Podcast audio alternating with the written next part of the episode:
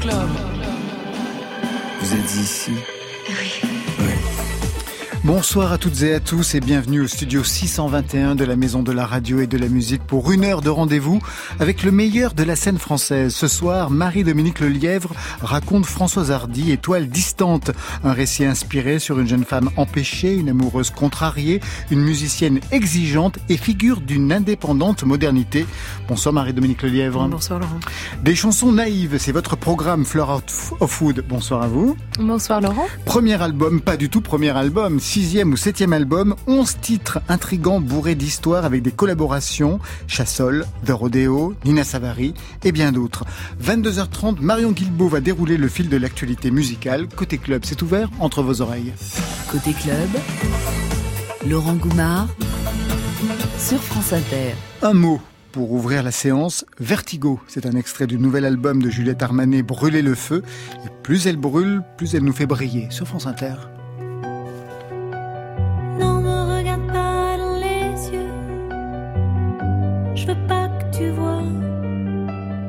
Que j'y vois que toi dans les deux. Que je tiens plus très droit. Moi sans toi j'ai l'air un peu louche.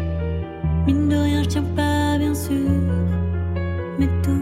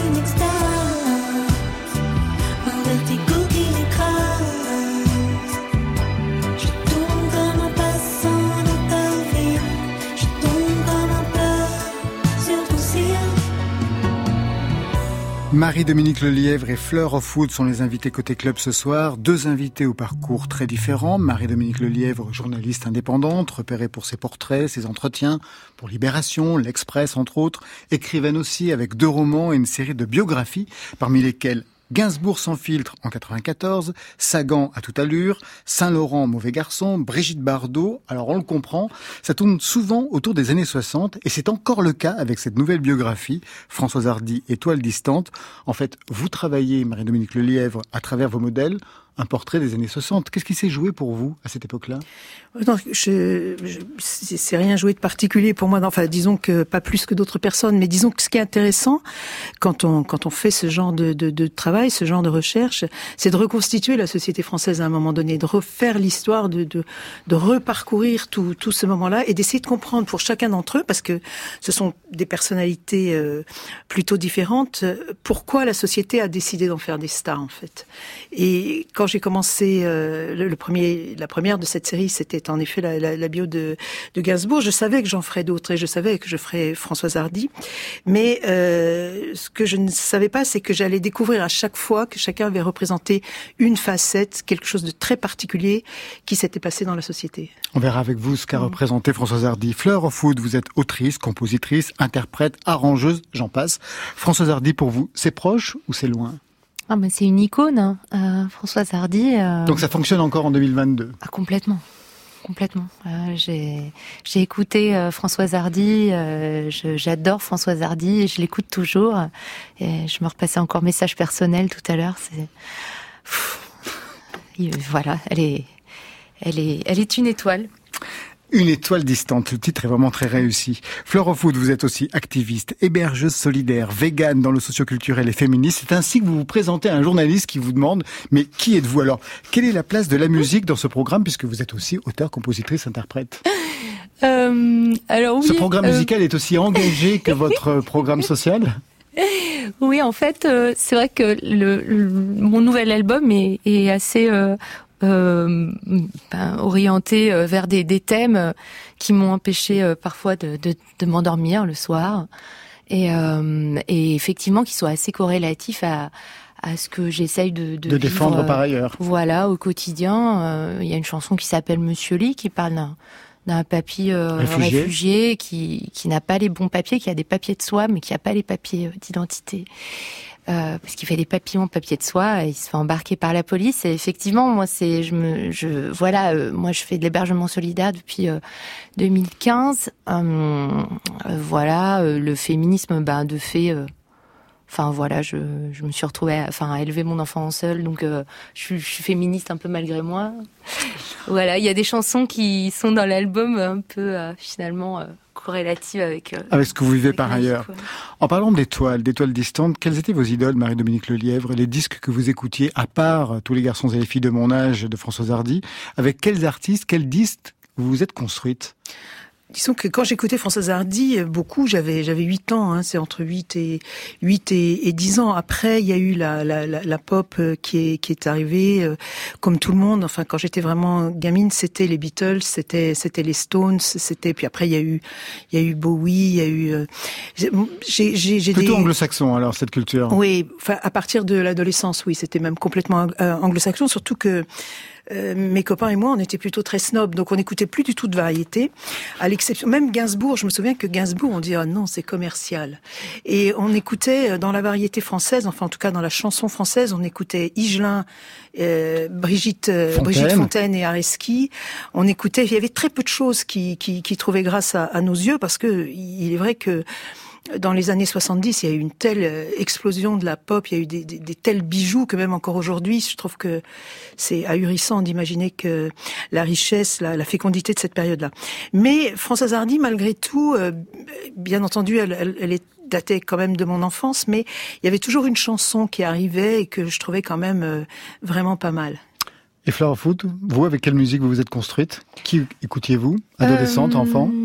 Ado, moi j'écoutais euh, Les Innocents, euh, j'écoutais euh, Michel Berger, France Gall, Paul Naref, euh, Gainsbourg aussi, enfin ce que ce qu'écoutaient mes parents finalement. vos parents, Au en final, euh, bon, euh, ils écoutaient Pink Floyd, j'écoutais Pink Floyd. voilà, ouais, non, c'est finalement une culture aussi années 80 euh, Que je partage. essentiellement. Françoise Hardy, étoile distante, on va en parler avec vous, Marie-Dominique Lelièvre. Mais avant cela, je vous ai demandé des titres de son répertoire. Et dans vos choix, j'ai voulu ouvrir avec Oui, je dis adieu.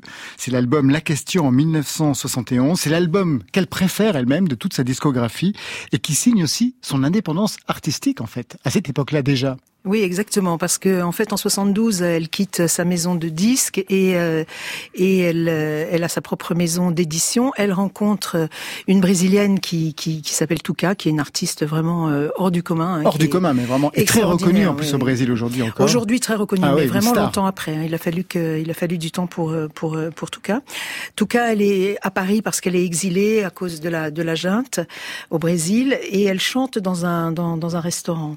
Et une copine de de, de Françoise Hardy l'y amène. Elle, tombe vraiment sous le charme et en plus, euh, euh, Touka interprète une, une chanson magnifique qui s'appelle Même sous la pluie que Françoise Hardy essaie de de- de- d'adapter, mais Touka refuse de la lui donner parce que je crois qu'elle l'avait déjà promis à quelqu'un. Bref, elle, euh, c'est un espèce de coup de foudre artistique réciproque. entre les deux. ouais. Et euh, elle décide, et là Françoise Hardy, elle a vraiment une, une intuition extraordinaire, elle décide de lui confier euh, la production de, de tout son album. Production et réalisation, il y avait déjà très peu de femmes. Enfin, il y avait personne comme femme à l'époque qui Non. pouvait réaliser un album. Et tout cas le fait pour Françoise Hardy. Ouais. cas, le fait pour Françoise. Alors, en tout cas, c'est une musicienne particulière. hein, C'est une brésilienne. Elle, elle fait partie de cette scène brésilienne de ces années-là, qui est elle aussi une scène d'une très très grande richesse. euh, Carlos Jobim, euh, et, et elle, elle est à ce moment-là en train d'adapter, euh, enfin de travailler à, Paris avec une une, une une artiste brésilienne.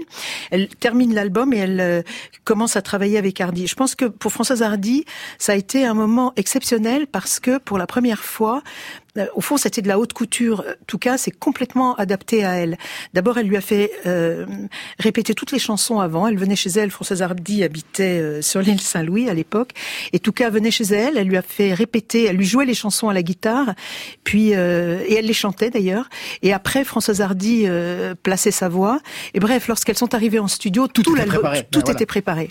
Après, elles ont pris une pause. Elles sont parties en vacances. Et à ce moment-là, il y avait Françoise Hardy, dans un premier temps, avait enregistré juste la voix, la guitare de Touka, qui est une remarquable guitariste, et puis euh, il y avait euh, une, contrebasse, je crois. Et puis après, il y a eu un deuxième temps où elles ont euh, décidé d'arrangements, dont des, magnifiques arrangements de violon, dont une partie est attribuée à Catherine Lara. Exactement. Eh bien, on va écouter tout de suite ce que ça donne à cette époque-là. On est dans les années 70, au tout début. Oui, je dis adieu, Françoise Hardy.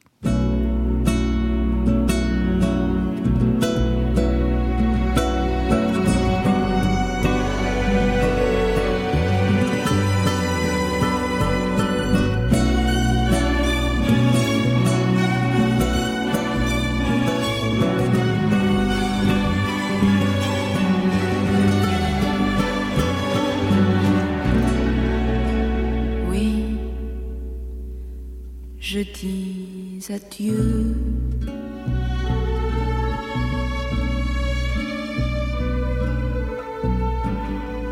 ta vie, ni ton chemin, ta maison ou tes moments. Ne me disent plus rien. Avec toi, je suis si seule,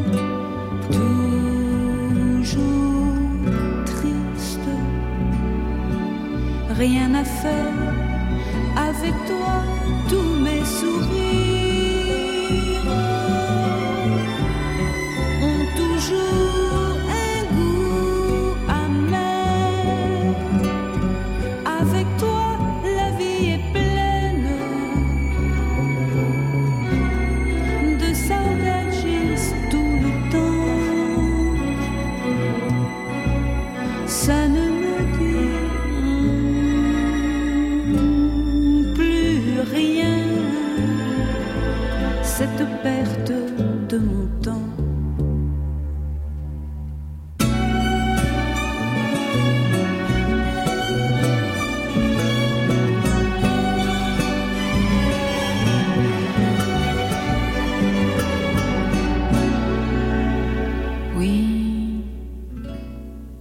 je dis adieu.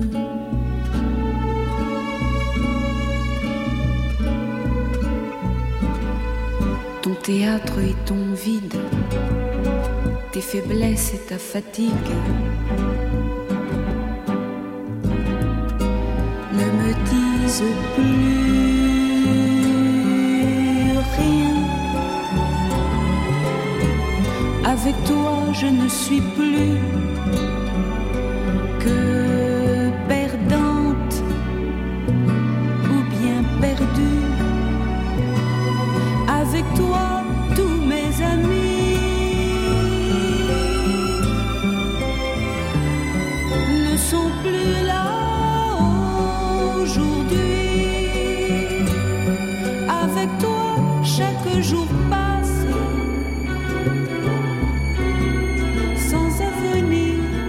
Ni présent.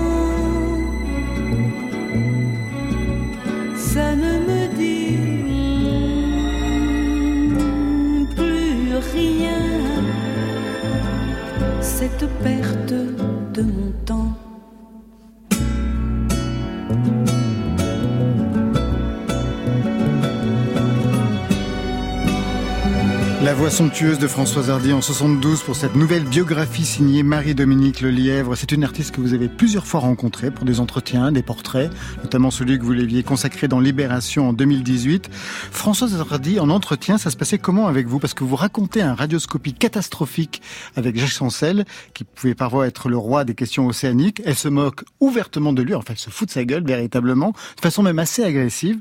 Avec vous, comment ça se passait, Marie-Dominique Lelièvre? Non, avec euh, c'est toujours été euh, plutôt euh, plutôt agréable. Enfin, il n'y a jamais eu d'agressivité euh, de, de la part de Françoise Hardy à mon égard. Je sais que parfois ça se passait mal avec euh, certains journalistes. Euh, non, je- moi je l'ai trouvée toujours. euh, enfin, je passais énormément de temps avec elle en fait. À chaque fois, c'était euh, très très long. Elle, elle est très bavarde. Elle, elle peut parler vraiment longuement et puis elle elle répond avec beaucoup de droiture aux questions. Elle cherche toujours le mot le mot juste. Elle a une pensée qui est, qui est, qui est très, très intègre, très honnête. Et je crois que c'est pour ça que parfois il y a eu des, des clashs avec des journalistes parce que elle déteste les questions euh, bateaux. Elle, parce que comme elle est Elle honnête. a des questions précises, en fait. Exactement. Et, et comme elle est honnête, si vous voulez, lorsqu'on lui pose une question cliché, elle peut pas répondre. Et elle a cette particularité d'être, euh, oui, vraiment très très cash. Alors ça peut être euh, déstabilisant, mais moi je l'ai pas, je l'ai jamais expérimenté. Je l'ai beaucoup trouvé en, en faisant ce livre et dans les archives parce qu'il y avait beaucoup de journalistes qui se sont plaints, mais ça n'est pas arrivé avec moi. Elle s'est beaucoup racontée dans son autobiographie, qui était Oui. excellente par ailleurs en 2008. Il n'y a proprement parlé pas de mystère hardi, de choses à révéler. Elle a, elle a raconté elle-même l'emprise de sa mère jusque tard dans sa vie, le couple qu'elle formait avec cette mère sculpturale. Elle a évoqué l'homosexualité de son père, le fait d'être une enfant illégitime, la grand-mère qui lui pourrit la vie, ses amours malheureuses, la musique aussi. Bref, quand vous commencez ce travail, quel était l'enjeu pour vous? Parce que vous ciblez des années bien précises, les Euh. années 60, les années 70. En fait, moi j'ai choisi de raconter vraiment dans le détail dix années, c'est-à-dire les dix années euh, De construction. de construction de, de, de son personnage et de, et de sa et de son aura. Donc c'est 62, 72. Évidemment, il y a des flashbacks et il y a des et il y a des aussi euh, des flash forward. Mais euh, elle, elle a écrit sa, sa, biographie en effet, mais dans les biographies des des des, de- de- des, des stars, en fait, elles ne disent D'abord, elles ne disent pas, Pas tout. Et en plus, c'est Elle disait beaucoup de choses quand même. Hein. Oui, non, mais elle, elle est. très- D'ailleurs, c'était la même chose avec Brigitte Bardot. Ce sont des femmes qui disent beaucoup de choses, mais c'est pas qu'elles cachent des choses, c'est que c'est leur version. Et ce qui est intéressant, évidemment, c'est de faire une enquête et de confronter avec d'autres versions, avec d'autres euh, d'autres témoins, d'autres euh, d'autres aspects. Ça permet de donner un, un portrait en trois dimensions. La- la- la- la- L'autobiographie, le personnage vous parle et vous raconte, tandis que euh, la biographie telle que je la pratique, elle est, elle repose sur une enquête et sur des archives. Donc la personne parle, mais vous avez aussi les points de vue des autres. Et du coup, ça donne quelque chose d'assez différent, je pense. Très différent en effet. Notamment, vous avez rencontré, euh, bon, j'imagine Jean-Marie Perrier, mais une certaine Marie-Hélène Taforel. Oui. Qui était cette Marie-Hélène Taforel? Alors, Parce que c'est très intéressant. Elle dit d'elle, c'était une grande artiste, mais une personne très chiante. Et pour autant, elle était fan. Elle était fan. C'est que Marie-Hélène Taforel, elle était, euh, comme beaucoup euh, de petites filles ont été, elle, elle a- elle est devenue fan, je, crois qu'elle avait une douzaine d'années. Puis après, elle est devenue membre actif du, du fan club. Alors tous les jeudis, à l'époque, les, le jour de classe, euh, enfin la- la- la- le, jour libre, c'était le jeudi après-midi. Donc tous les jeudis après-midi, Dans les années elle 60. se- dans les années 60, oui, elle se rendait chez euh, chez le secrétaire de Françoise Hardy ou même peut-être chez la mère de non, je crois que c'était chez le secrétaire de Françoise Hardy et une de ses tâches était de répondre au courrier de Françoise Hardy. Enfin, pas de répondre au courrier mais de d'envoyer des des cartes postales. Signés, dédicacés, etc. aux fans qui, qui les réclamaient. Parce que Françoise Hardy recevait un, un courrier euh, colossal. Alors elle était surtout en contact avec le manager de, de, de, de, de Françoise Hardy de cette époque-là et la mère de Françoise Hardy. Mais euh, petit à petit, elle a réussi enfin à rencontrer son, son, son idole. Mais la première fois, elle a été très déstabilisée parce que Françoise Hardy devait rencontrer ses fans dans une crêperie. Elle n'avait pas du tout envie d'y aller. Elle est arrivée en retard, en râlant. Et, et, et en fait... euh, Et pas spécialement habillée en star. Elle alors en plus, voilà. oui, habillée euh, en Françoise Hardy, c'est-à-dire que moi, à chaque fois que j'ai vu Françoise Hardy, elle n'est pas habillée, euh, elle est pas habillée en courage ou en Paco Rabanne. Elle porte pas une mini robe en métal. Elle, elle porte des, des, des pulls, des pullovers, des jeans, enfin truc normal, mais un peu comme une étudiante ou un, un, un prof d'anglais. Et euh, je, je parle du prof d'anglais branché, vous savez. Oui, oui, j'ai bien compris. et puis, euh, et donc, bon, Marie-Hélène Taforel et, et sans doute les autres fans d'ailleurs, un peu déstabilisée, un peu, bon, on lui offre des cadeaux et tout, mais elle n'arrivait pas à savoir si Françoise Hardy euh, était, heureuse. Bon, après, elle comme elle était vraiment très très fan, elle, a- été plus familière de, de, de, Françoise Hardy, mais toujours avec des légères déconvenues. Et en fait, je pense que le côté très chiant, c'est justement que, que Françoise Hardy dit toujours ce qu'elle pense, qu'elle est extrêmement exigeante et, disons souvent insatisfaite. Et donc, forcément un peu une déception de la part de ceux qui soit lui prouvent leur amour, soit lui prouvent leur talent. Enfin, on retrouve ça euh, assez souvent. Moi, je trouvais ça génial quand elle a dit, oui, c'est vraiment une artiste géniale, mais, mais une femme très chiante. euh, Moi, c'est c'est exquis, quoi. Une femme très chiante qui a quand même été une icône de la modernité. Une modernité qu'elle a construite avec le regard de trois hommes. Du point de vue de l'image, c'est quand même Jean-Marie Perrier euh, qui a été euh, celui qui a créé l'image, euh, en tout cas pour la photographie, de, de Sylvie Vartan et notamment celle de Françoise Hardy. Il y avait aussi euh, Jacques Folson. Oui. qui était son producteur euh, Oui. et qui était son directeur artistique. Et la mode, c'était courage. C'est-à-dire qu'elle s'est construite comme femme, comme icône, à travers trois hommes. Oui, en fait, c'est, elle a eu, Françoise Hardy, elle a eu, enfin, sa, sa vie, euh, disons que sa vie sentimentale est pas euh, Reluisante. totalement, Difficile. euh, oui, voilà, est difficile. C'est pas peut-être pas la plus enviable, mais en revanche, sa, trajectoire professionnelle est formidable et elle a, que- elle a eu des, des rencontres vraiment merveilleuses. Elle a eu beaucoup, beaucoup de chance parce qu'elle a rencontré probablement les gens les plus talentueux du moment euh, pour, pour elle. Donc d'abord Jean-Marie Perrier, qui est un, un homme extrêmement généreux et qui était son, son fiancé alors et qui l'a été assez longtemps, et qui l'a qui l'a qui l'a aidé à devenir euh, ce, ce, ce personnage à la mode, qui, qui lui a appris à s'habiller, qui lui a appris à être un peu moins sauvage, qui l'a qui l'a beaucoup beaucoup photographié. Jacques Wolfson, qui est un, un directeur artistique extrêmement euh, astucieux et et, euh, et drôle et, et qui a a qui a en plus découvert quand même euh, trois grands talents de, de ces années-là qui sont euh, Johnny Hallyday hein, parce que c'est vraiment lui qui C'est a, lui qui a découvert euh, Johnny, euh, le premier. Même si les relations n'ont pas toujours été faciles. Oui, après ils sont Johnny brouillés parce Oui. que parce que Volson avait un lui aussi un mauvais caractère. Mais mais après Françoise Hardy, bon j'ai l'impression qu'avec Françoise Hardy, les deux caractères se sont toujours plutôt tenus à distance et plutôt avec respect. Et puis après Jacques Dutronc, donc c'était vraiment quelqu'un de de, de de, de, de talentueux. Et enfin, Courrèges. Courrèges, c'est extrêmement important parce que il lui a dessiné sa, sa première tenue de scène. C'est ses tailleurs, on a souvent vu ses photos, hein, ce sont ses tailleurs blancs, euh, pantalon blanc en, espèce de gros, gros, gros jersey et tunique blanche. Une sorte de qui- vestale Voilà, une qui allait à l'encontre de tout ce que pouvaient porter les autres. Exactement, parce qu'en fait, les femmes euh, de cette époque-là, quand elles portent une tenue habillée, elles s'habillent comme dans comme dans euh, euh, La Notée, le film d'Antonioli. En gros, des petites robes noires avec des petites bretelles fines, un peu comme Jeanne Moreau, comme euh, une espèce de chic cocktail comme ça, assez, assez glamour, mais mais qui date quand même. Et elle, d'abord, elle, elle apparaît sur scène en pantalon. Ça se fait pas du tout. Les femmes, quand elles chantent, elles chantent en robe. D'ailleurs, Sylvie Vartan, elle avait toute une collection de, petites robes en mousseline. Bon, elle, paf, le pantalon. Et en plus, c'est pas du tout quelque chose de, de racoleur, en, gros, parce que le truc est fermé, euh, les manches sont longues, le pantalon, euh, et, ça va être assez saisissant parce que personne n'a jamais, et en plus blanc, personne n'a jamais vu ça sur euh, sur scène. Vous avez une technique aussi pour écrire sur quelqu'un, vous l'aviez déjà fait pour Gainsbourg, c'est d'aller visiter les lieux. Qu'est-ce que nous apprennent les lieux qu'a habité François Hardy Marie-Dominique Lelièvre?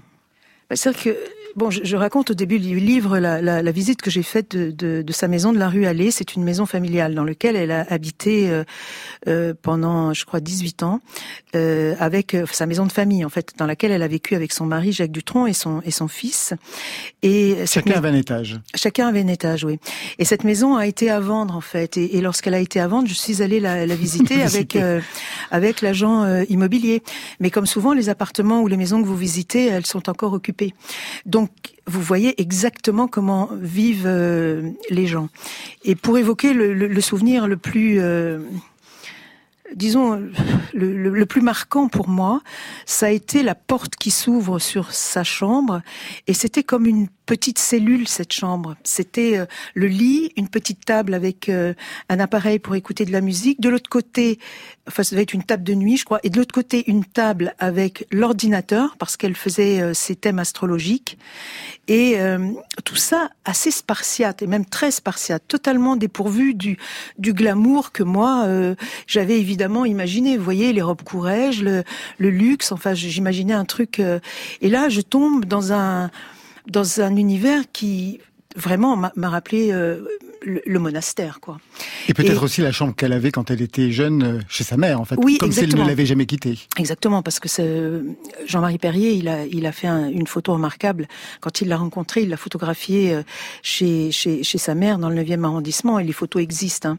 Les photos sont assez saisissantes parce que euh, on voit justement cet univers assez nu. hein. Il y a un lit, il y a même pas d'oreiller, il y a euh, un genre de petit polochon, un petit traversin qui sert d'oreiller. Il y a une, une petite euh, étagère avec quelques livres et, et dans un coin euh, un petit, euh, comment on appelait ça, un petit scriban, enfin un petit euh, qui, qui lui servait de table de, de, de travail. Enfin, on voit là aussi un univers assez dépouillé, et je pense que c'est, elle a toujours vécu dans cet univers dépouillé. En tout cas, quand j'ai visité cette maison, j'ai, après j'ai noté en fait, et je savais que j'écrirais cette scène, je savais que je, je raconterais ça. Serait que- l'ouverture du livre. Oui, oui. On vous a demandé, euh, bien entendu, quelques titres euh, pour euh, illustrer ben, votre rapport à Françoise Hardy. Et vous avez choisi des titres très intéressants. Le premier, c'est Et même. Le titre, c'est la version de Vogue en 1964, car elle l'a enregistré à Londres cette fois-ci. Et même si pour toi rien n'a changé vraiment, et même si tu m'aimes autant qu'avant, peut-être que tort, sans doute as-tu raison.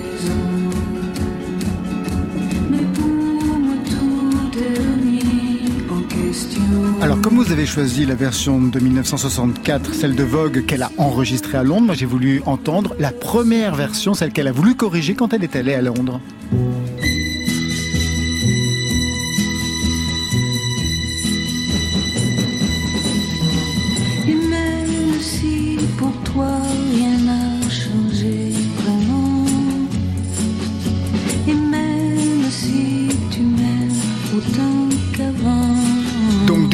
Les années 60, elle se rend très bien compte de ce que peuvent être les enregistrements et comme elle est vraiment une musicienne exigeante, elle va faire, euh, elle va demander à Folsom justement de partir pour pouvoir enregistrer un disque digne de ce nom en fait.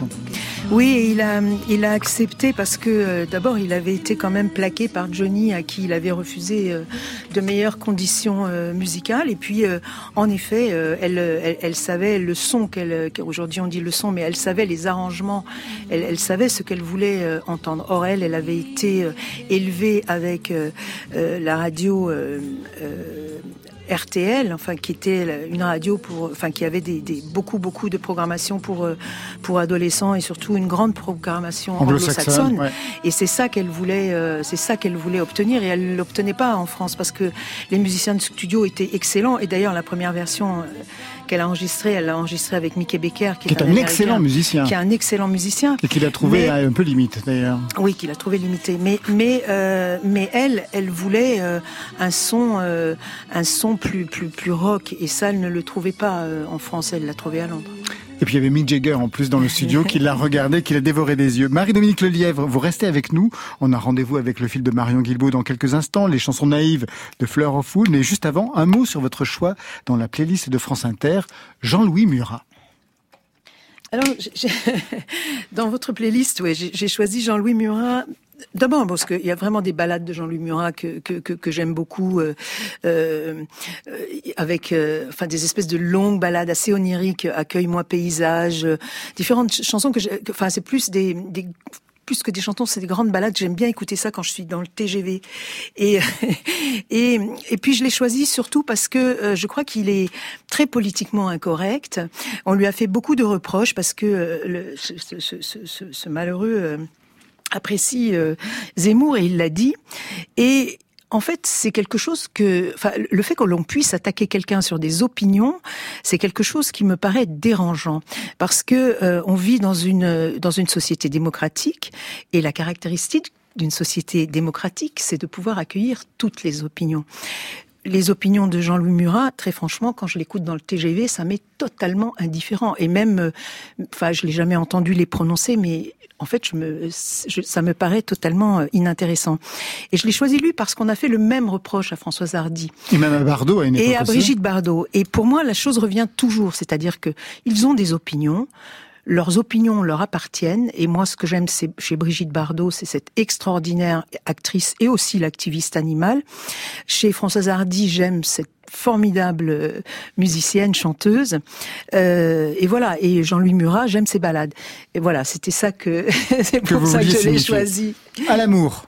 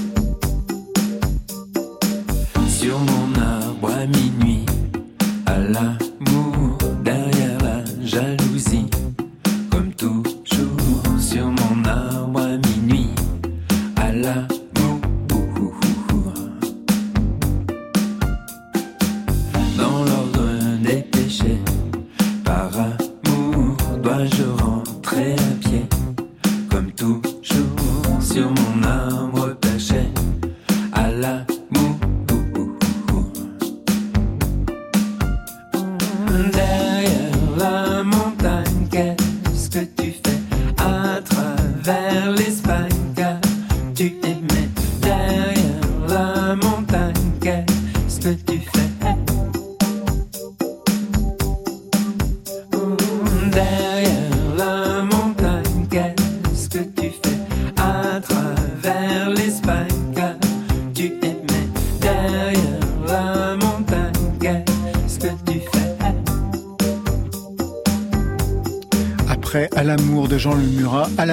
Avec le fil de Marion Guilbault. Côté club, le fil. C'est officiel depuis hier, reprise des concerts debout. Ça faisait depuis le 3 janvier que le monde du spectacle était en mode coucouche panier ou presque, et les artistes sont impatients. Mais les producteurs sont inquiets de l'embouteillage des concerts dans les salles, 20% en plus en 2022, et de l'envie du public d'y retourner. Jouer debout, glop, mais devant une salle à moitié vide, pas glop. Alors on.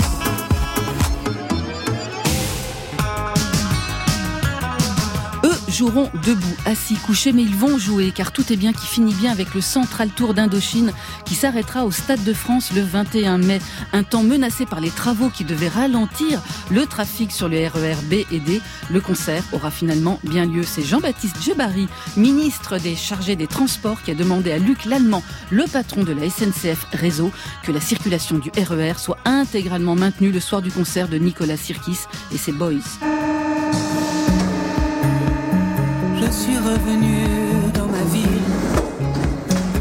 Lui n'est pas revenu en RER, il a repris le chemin, non pas des concerts, mais celui des planches. Raphaël et sa bande magnétique, mis en scène par Guillaume Vincent au Bouffe du Nord à Paris, ce sera du 17 au 27 mars.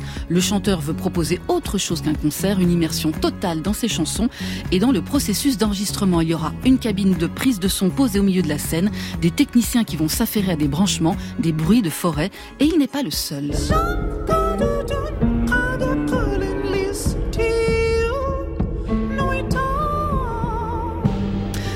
Nosfell, avec son projet Christo en collaboration avec la scénographe et plasticienne Nadia Loro, un conte onirique qui relate l'aventure extraordinaire d'une petite fille suite à la disparition mystérieuse du sel. Nosfell, qui chante toujours en clocobets, a retrouvé donc du 26 février au 3 mars au Théâtre de la Ville à Paris.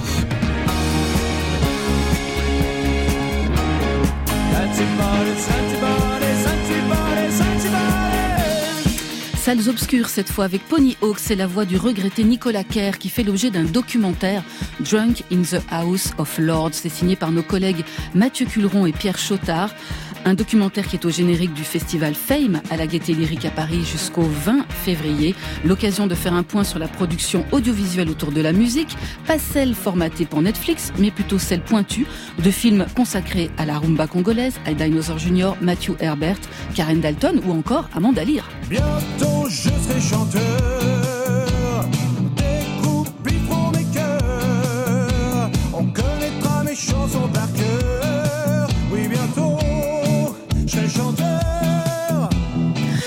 Ce n'est pas un inédit de Jean-Jacques Goldman, mais c'est le titre qui cartonne sur YouTube aux manettes Grégoire Ludig et David Marseille, le duo du Palmacho qui vient de sortir son nouveau film Les Vedettes où l'on suit les aventures de David qui espère devenir chanteur à succès. Le tandem s'était fait remarquer avec leur sketch, bien sûr, mais aussi avec leur reprise délirante de Vianney, PNL, Ayana Kamura ou encore Christine and the Queens avec Florence Foresti.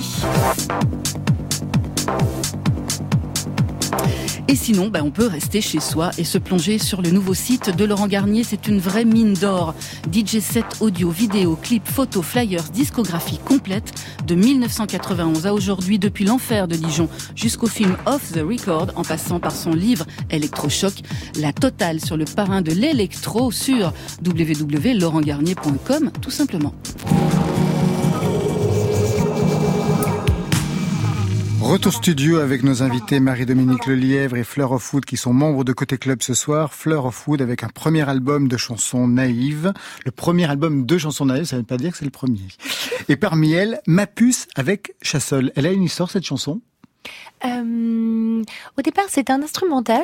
Euh, et puis, euh, et puis un jour, je me suis dit tiens, je, pourrais écrire un, texte sur sur cette puce GPS qui, qui nous suit un peu partout dans nos téléphones, dans nos ordinateurs.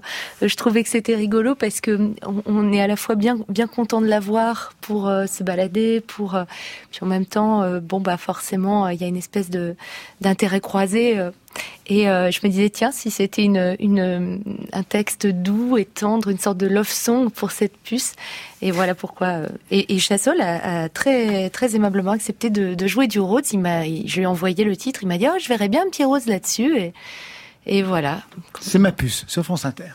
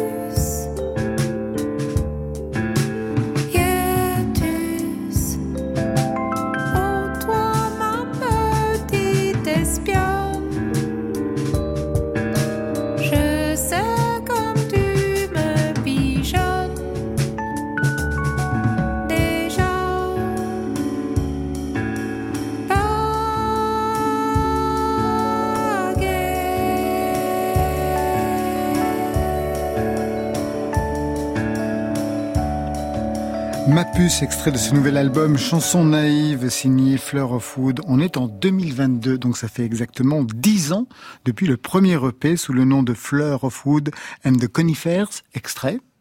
Il s'aimait séduire parce qu'elle était encore jeune, parce qu'il était déjà vieux. Souvent, le pire vampire, c'est The House of the Rising Sun, puis le crépuscule des dieux. Et quand les grilles de l'hôtel se refermaient sur elle, il s'en allait sur son cheval fougueux. Et quand l'aiguille pendules les rendait ridicules, ils s'enlaçaient, s'embrassaient là. La balade d'elle et lui. On était folk à cette époque-là, en 2012. Et oui, c'était ma petite période de Lee Parton. Et en 2022, le programme a changé. Donc en 2012, la balade d'elle et lui. Et en 2022, le programme, c'est Si tu veux vivre avec moi, un titre plébiscité par Bertrand Burgala. Les manteaux des amis sur le lit chanter jusqu'à nous. Si tu veux vivre avec moi. C'est un cadeau de vivre avec vous Manifestement, quand on écoute la chanson. Que s'est-il passé entre 2012 et 2022 pour vous? Alors, pendant ces 10 ans, il y a eu plusieurs albums. Oui, il y a eu plusieurs albums que j'ai lancés complètement euh, en catimini, euh, sans promo, euh, sans, sans rien. euh, surtout parce que je pouvais pas m'empêcher de faire de la musique et puis euh, parce que je me suis retrouvée à faire euh, pas mal de, enfin, de musique sur mesure aussi. Donc, euh, De la musique sur mesure, c'est-à-dire? Euh, bah en fait, j'ai eu des commandes pour euh, des, des pièces de théâtre, des courts métrages, des podcasts, euh, voilà. Donc Oui, euh, une façon de vivre de la musique. Oui, Par voilà. ailleurs, aussi, je sais que vous êtes musicothérapeute, danse-thérapeute. Est-ce que la musique a eu pour vous une fonction dans votre vie réparatrice et consolatrice Flora Food euh, complètement, complètement. Ça a toujours été euh, effectivement à la fois euh, un, un guide et en même temps euh, une, euh, une thérapie, oui, bien sûr. euh, Comme beaucoup d'artistes, je pense, euh, c'est vrai que. Ça s'est joué à quel niveau pour vous? Euh, oh, bah. euh, moi, dès que je, je, je, commence à, à être un peu angoissée, je, pense que j'ai des musiques qui me viennent dans la tête. hein. C'est euh, quelque chose de très, euh, euh, de très automatique euh, chez moi. Et puis, dès qu'il y a une émotion forte, euh, je pense que ça se transforme un peu en musique. Écrire des chansons naïves, ça équivaut à des pensées naturelles, sans artifice. Oui, tout à fait. Euh, c'est un album qui euh, qui véhicule, euh, j'espère, euh, quand même beaucoup d'espoir, en fait, et en même temps qui essaye de placer la naïveté où, il faut, je dirais.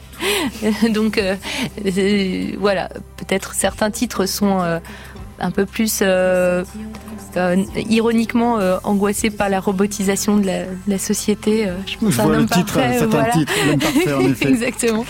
Et puis d'autres qui se, qui, qui se disent que peut-être on pourrait tous, euh, toutes euh, se donner la main et vivre ensemble et, et avancer et- quoi qu'il arrive. Il y a un côté aussi un peu Philippe Catherine dans cette naïveté que vous travaillez dans, dans les chansons. Alors quand je pense à naturel, je pense aussi à l'introduction de méditation.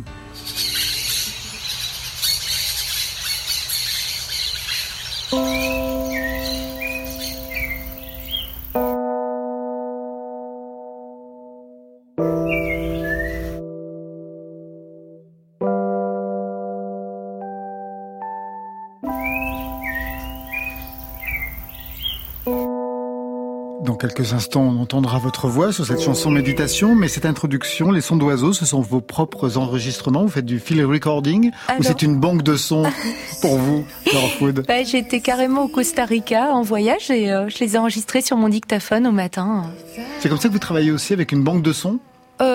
Oui, ça m'arrive. euh, mon, mon dictaphone, c'est un peu mon petit cahier de brouillon, donc je, le- je, je le, je le trimballe euh, un peu partout. Effectivement, quand il y a des sons que je trouve intéressants, euh, je les enregistre et puis après, je vois, je vois si ça peut servir. Alors il y a cette dimension expérimentation, bien sûr, quand on travaille avec Chassol, mais il y a aussi une dimension plus résolument pop, comme dans ce titre Géraldine. Géraldine,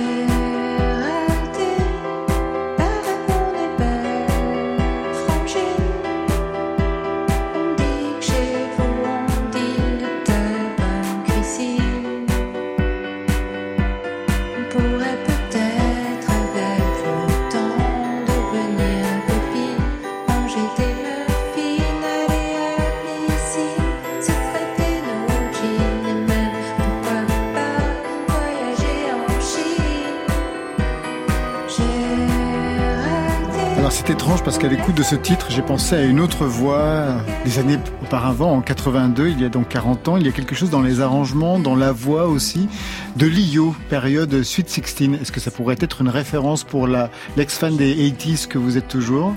Ah mais Lio, c'est c'est une idole aussi, donc euh, forcément, euh, merci pour euh, ces, ces beaux compliments, Laurent, Philippe, Catherine. oui, Lio, bien sûr, bien sûr. Comment vous êtes formé à la musique? Je sais que votre mère est pianiste classique, enfin l'était, père mélomane. Et vous, vous avez une formation classique? Eh ben, c'est, je n'ai jamais réussi à apprendre le solfège en fait. Je, je, je- c'est, complètement euh, impossible pour moi de, de comprendre une partition. Donc je fais tout à l'oreille. J'ai écouté beaucoup de musique euh, et puis j'ai découvert les logiciels de son qui m'ont beaucoup aidé. Donc je sais par exemple euh, jouer des accords, les reconnaître sur un clavier et, et- et à partir de là pouvoir euh, imaginer des arrangements dont je suis très fortement inspirée. hein. Je pense que je, je souffre de, de perroquite aiguë. je suis un petit peu roquée. oui. Vous êtes musicienne par ailleurs, Ah non, moi, euh, pas du Marie-Dominique tout. Lelièvre Non, non, pas du tout. Rien du tout. Pas du tout, du tout. Pas du tout. Même pas frustrée. Non, pas du tout. Surtout pas. Non, cha- chaque, chose. euh, Non, non, j'écris, c'est bien. Autre extrait de cet album, Un homme parfait. J'ai rencontré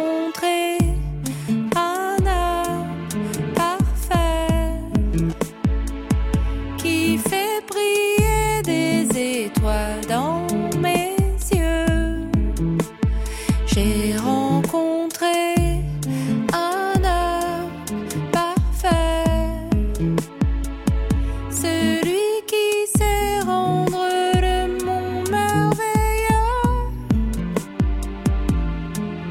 comprend bien la dimension naïve, jusque dans la mélodie que vous travaillez, une mélodie dans l'évidence.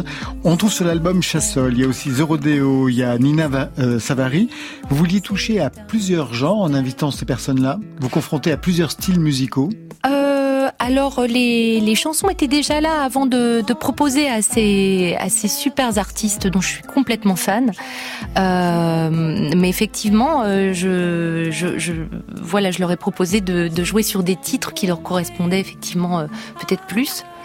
Donc, euh, mais, mais, mais de toute façon, oui, par contre, l'éclectisme dans les, dans les styles musicaux, euh, pareil, c'est un peu, euh, c'est un peu pathologique chez moi. Sur Je scène, ça donne quoi? Ah, sur scène, alors on me dit souvent que bah, que ça se passe très bien, qu'en fait on, on, on- on se balade très facilement d'un d'un- d'une histoire à une autre. Il y, a, un côté un peu conteur comme ça. Et puis j'aime bien quand on danse, quand on, exulte. Quand vous jouez la, chanson Si tu veux vivre avec moi, est-ce qu'il y a le clip qui passe aussi en concert pour les gens? Ce serait une bonne idée, ça. Ce serait une très bonne idée. Euh, Un clip très particulier alors, en général, je fais des, des grands mouvements un peu à la Dalida. C'est très, euh, voilà, effet. très investi, voyez. Vous, vous n'avez pas peur de la scène, vous n'êtes pas Non. Françoise Hardy, vous. Vous, ça y va sur scène. J'ai beaucoup travaillé là-dessus quand même. hein. Je- à la base, je suis une grande timide contrariée, mais euh, mais voilà, non non, j'essaye de, bah, de de de jouer avec le sérieux d'un enfant qui, enfin, de chanter avec le sérieux d'un enfant qui joue, comme dirait Nietzsche, c'est-à-dire d'être vraiment dans le dans l'histoire euh, au, au moment où on est en face. euh, avec euh, en face des personnes qui sont présentes et voilà on, on, on échange des présences quoi un petit peu comme ça. Il y a eu combien de temps entre cet album et le précédent Pas mal quand même. Ouais, il y a eu pas mal de temps. euh, Vous avez pensé arrêter Vous avez pensé quoi? Qu'est-ce qui s'est à un passé? moment, je voulais devenir fleuriste mal. ou faire que de la musicothérapie, de la danse-thérapie, parce qu'en fait, c'est un métier que j'adore. euh, C'est avec des, des ados, des enfants en situation de handicap. Et, euh, et je, je, je ressors de ces ateliers complètement transcendés. euh. Quel genre de musique vous travaillez avec eux dans ce cadre-là? Ah, on fait tout. On, on, on- on- autant ça peut être des impros avec des petits claviers, euh, des enfants autistes et trisomiques et avec différentes euh, différents handicaps. Autant ça peut être dans la danse thérapie, euh, on danse sur euh, du Stevie Wonder, sur du flamenco, sur non on s'éclate, on s'éclate. Donc On va se quitter sur une autre chanson naïve. Elle est signée Iliona, qui a des airs de Françoise Hardy sur ce titre très 60 comme vous allez pouvoir le vérifier, Marie Dominique Lelièvre. Si tu m'aimes, demain.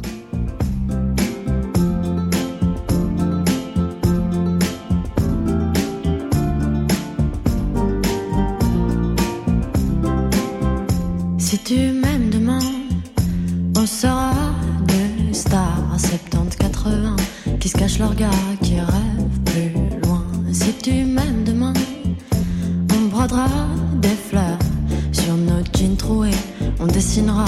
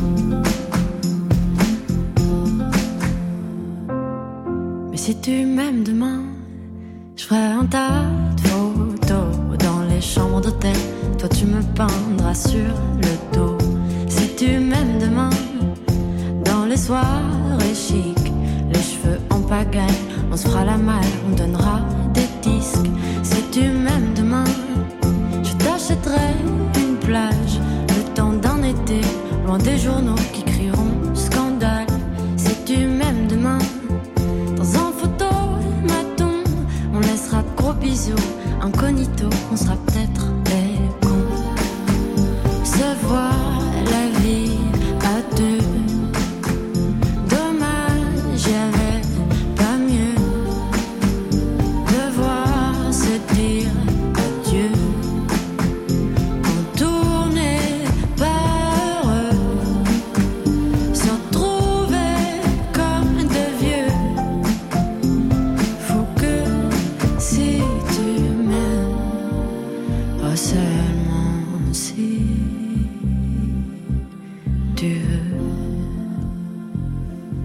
Qui sera notre invité côté club le 8 mars avec son deuxième EP Tête brûlée. Voilà, côté club, c'est fini pour ce soir. Merci Marie-Dominique Lelièvre. Merci Laurent.